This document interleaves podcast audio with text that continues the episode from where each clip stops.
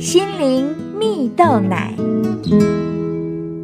各位听众朋友，大家好，我是刘群茂，今天要和大家分享话语决定悲剧或喜剧啊。台湾知名的作家刘墉，在他撰写的众多书籍中，有许多题材都跟说话有关呢。刘墉曾经说过，把话说得好与不好。常常不是一线之隔，而是一念之间。而这一念之间，一句毫不考虑脱口而出的话，很多时候不仅会伤害对方，往往也破坏彼此的关系，导致一场悲剧的结尾。话说，刘墉为什么对说话有这么深刻的感受呢？原来。是因为他年轻的时候总是说错话，也常常毫不犹豫的脱口而出，不自觉的说出伤害对方的话语。他在事后常常感到懊悔，也觉得自己太冲动，用词不够谨慎。为了解决自己时常说错话的问题，刘墉还为此想到了一个解决的方法。那就是每一天呢，在晚上睡觉前，将自己在白天所说的话重新在脑中想一遍，检讨一下，想想啊，是不是有说了什么不妥当的话，或者有更好的方式表达，可以代替今天所说的每一句话呢？他也发现，当自己有情绪的时候。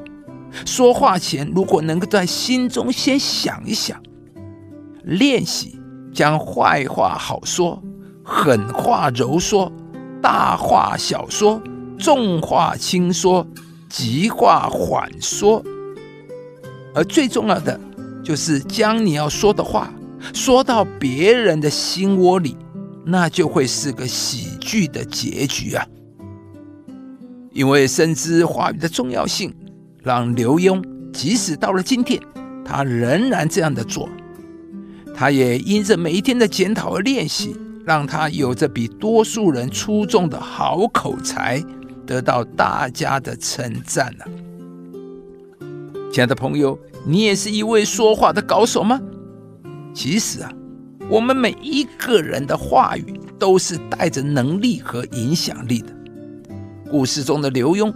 年轻的时候，因为冲动说话，常常让事情是悲剧收场。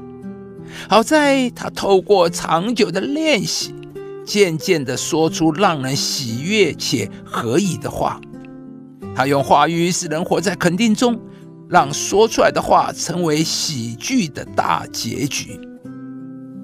在圣经中有一个人名叫基甸呐，过去旧的基甸是个害怕胆怯的人。有一天，上帝的使者向基甸显现，对他说：“大能的勇士啊，耶和华与你同在。”看到了吗？天使造访时对他说的话是“大能的勇士啊”。这句话使基甸的人生完全的改变，他开始对自己有一个新的看见、期待和感受。他开始相信自己可以突破，可以改变，也因此。新的积淀变得勇敢、刚强，甚至在圣经上记载，祭奠成了四世纪里最伟大的事实之一，成为一个改变国家的勇士。亲爱的朋友，话语能够决定一个人的命运。